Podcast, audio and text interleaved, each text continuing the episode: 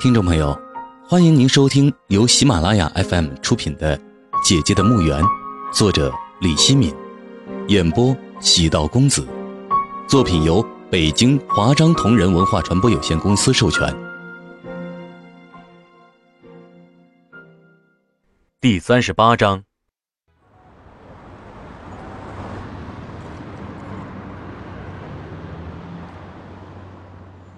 汽车终于开进了唐镇汽车站，我焦虑的站起来，提着行李下了车。我的心十分不安，无法想象见到妻子女儿后会发生什么样的事情。我脚步沉重，走出汽车站大门时，我环顾了四周，没有看到亲人的身影，却发现了上官明亮。他站在一个水果摊旁边，和卖水果的女人说着什么，面无表情。他看到我的时候，脸色顿时生动起来。他朝我跑过来，挡住了我的去路。他焦急地说：“你终于回来了，终于回来了。”我回不回来关他什么事情？他激动什么？我冷冷地说：“让开，我不想看到你。”在我心里，上官明亮一直是我的仇人，我没有杀掉他，心里一直觉得对不起姐姐。现在我不会杀他，未来也不会。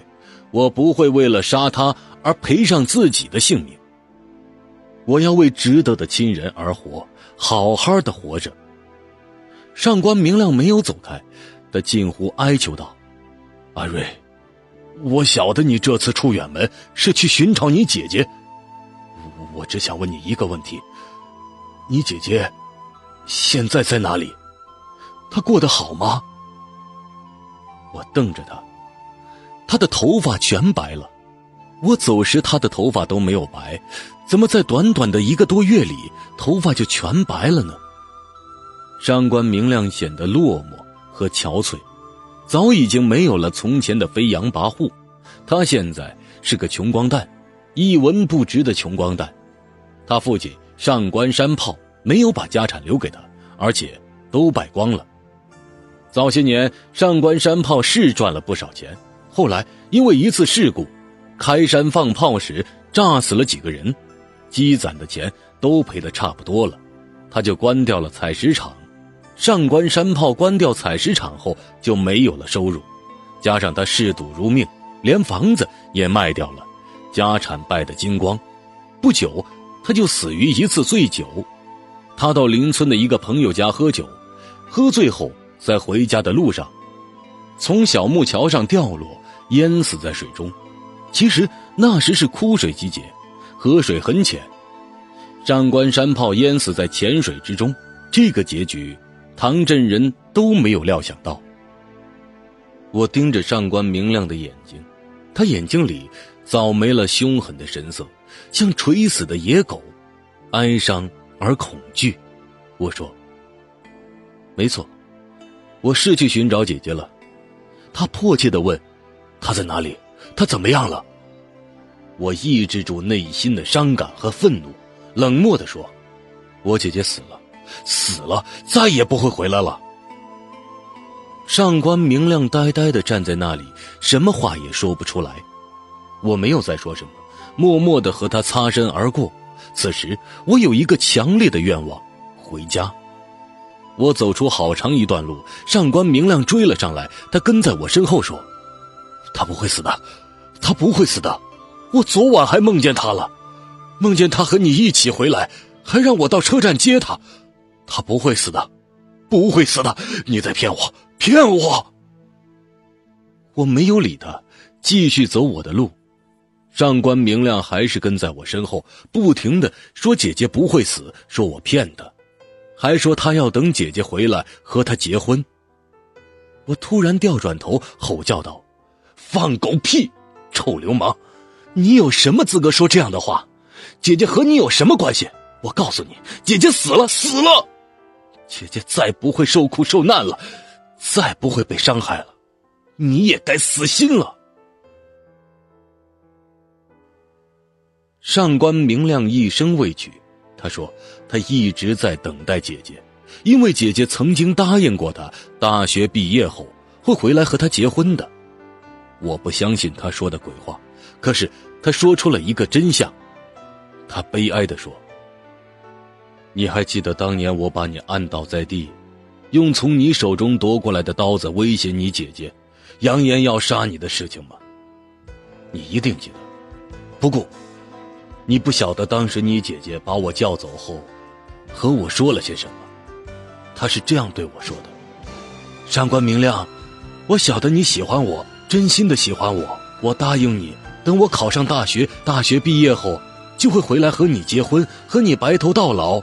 但是有个条件，无论我弟弟怎么对你，你都不能伤害他，也不能再逼我了。你同意吗？我怀疑他的话，要他发誓，他真的发了毒誓，说如果不回来和我结婚，他就做短命鬼。我相信了他的话，一直等着他回来。我终于明白了姐姐当初和他说的话，我一直心存疑虑，想破了脑袋也想不到姐姐到底对他说了些什么，他才放过姐姐的。原来是这样。姐姐为了让自己安心考大学，为了我的安全，竟然对他说了这样的话语。姐姐欺骗了上官明亮，姐姐的谎言让上官明亮等待了那么多年，等来的。却是姐姐的死讯，我突然有点同情这个男人。我把他撇在那里，默默的转身朝家的方向走去。不一会儿，我听到了上官明亮撕心裂肺的哀嚎：“你不会死的，不会死的！你骗我，你们都在骗我，骗我！”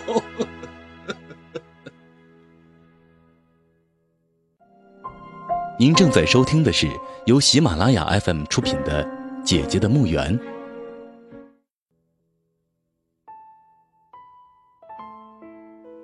我穿过小镇的老街，来到了家门口。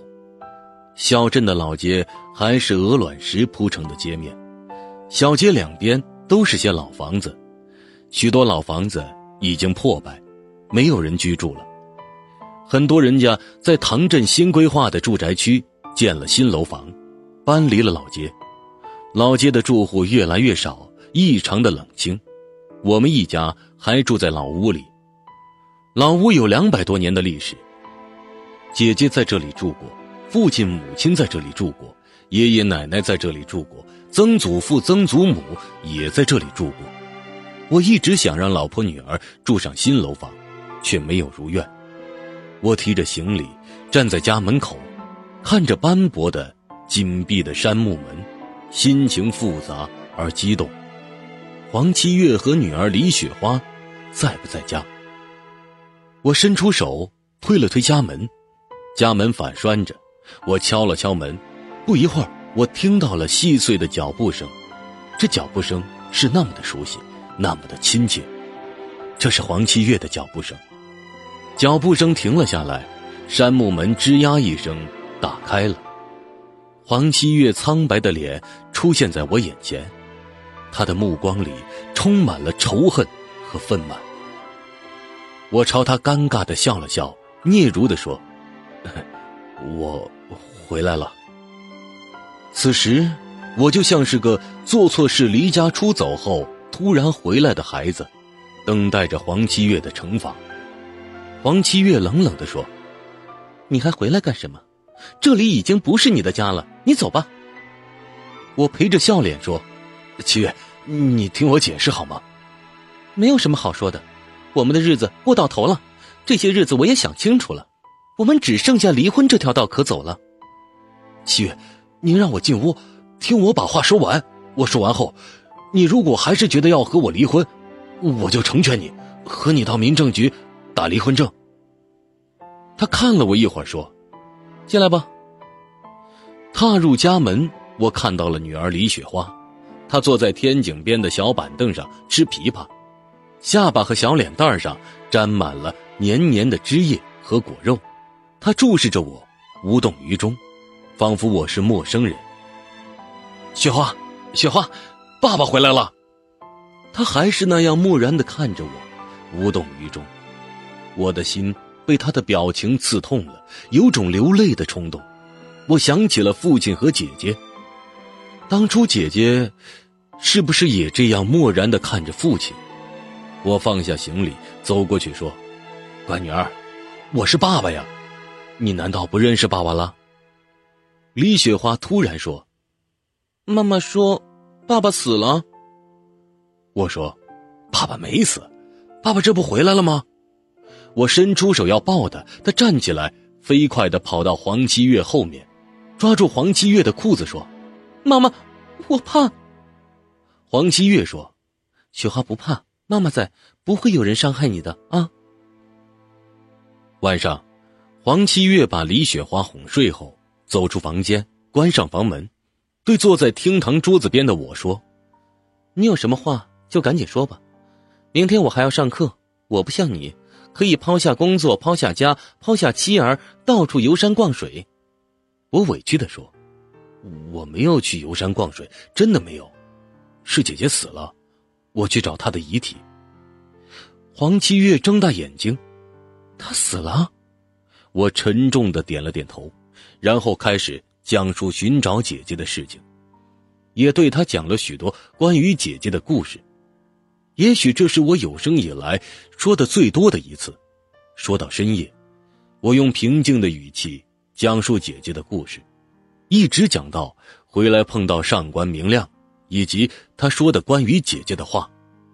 黄七月虽说以前对姐姐有看法，可他在我讲述的过程中，不停的用纸巾擦拭眼中流出的泪水。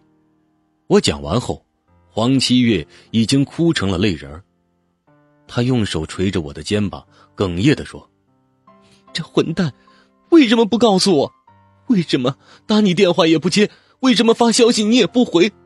为什么要让我伤心，让我绝望？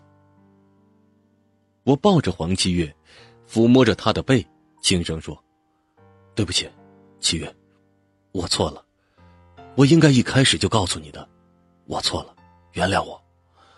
我现在明白了，什么是最重要的，什么是最值得我珍视的，那就是你和女儿，是这个家。我不会再离开你们，不会。”我要发愤图强，要给你们幸福的生活，要给你们造新屋。我们不要什么新屋，这老屋也住得很舒服。我只要我们一家人开开心心的在一起，哪怕生活平平淡淡，也是幸福的。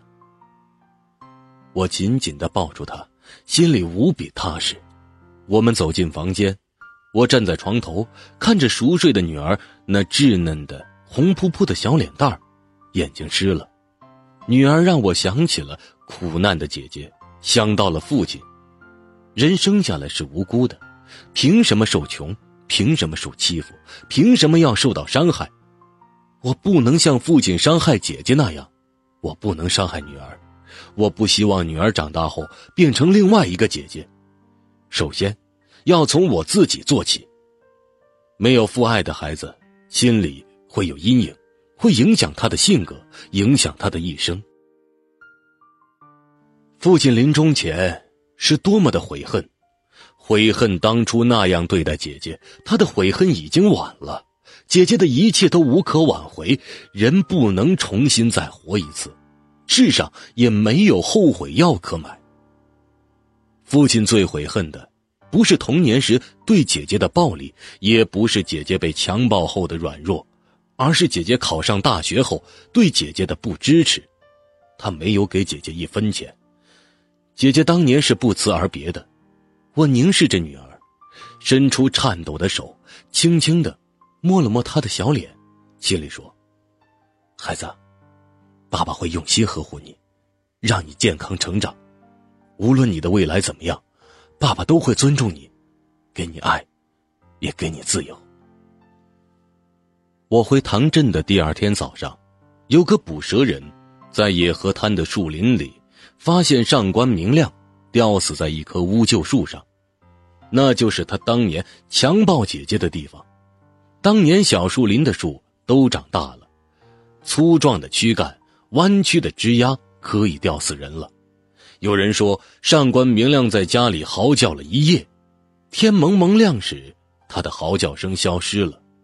有早起的人看到他孤独的走出小镇，朝野河滩的方向走去。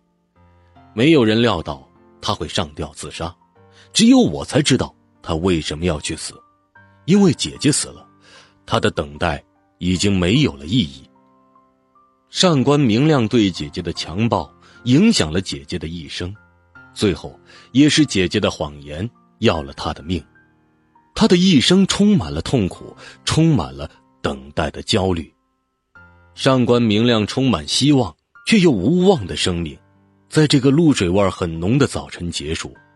树林里的鸟儿开始欢快的鸣叫，开始新一天的生活。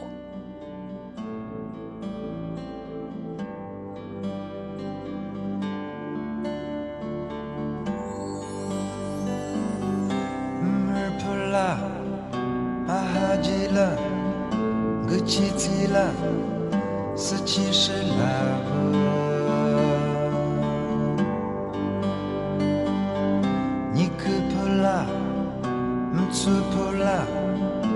你可破啦，唔错破啦，还莫破啦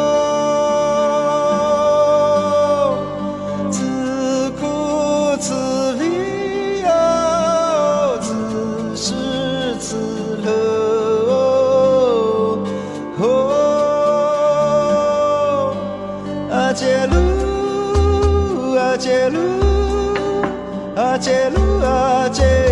阿杰鲁，阿杰鲁，阿杰鲁，阿杰，阿杰鲁，阿杰，阿杰鲁。姑娘吃哦，茶你也吃哦。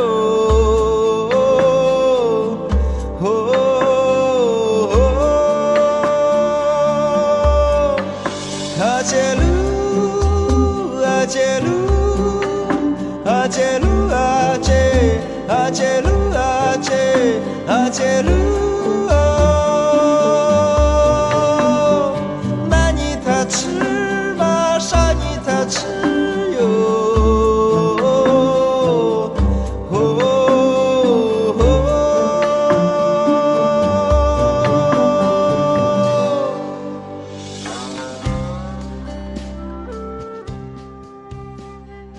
亲爱的听众朋友，您刚刚听到的是由喜道公子为您播讲的《姐姐的墓园》。本书已全部播讲完毕，感谢您的收听，希望您继续关注喜道公子的其他作品。再见。